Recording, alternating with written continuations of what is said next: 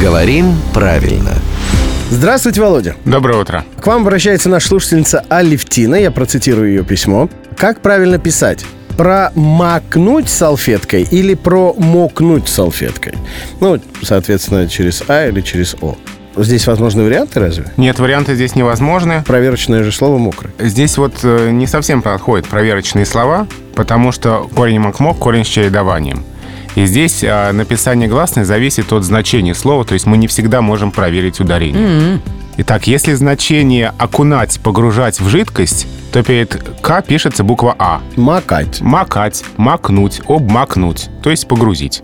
А вот если значение становиться мокрым, тогда пишется буква О. Намокать, промокать. И э, если значение осушать чем-либо впитывающим влагу, то тоже буква О. Вот оно наше слово. Промокнуть. А я даже логику нашла в этом во всем. Ну, конечно. А это первые буквы алфавита, правильно же? Только потом идет гласное О. Поэтому, когда мы только как бы чуть-чуть промакиваем, вот оно промакиваем, а потом уже так намучили, так намучили.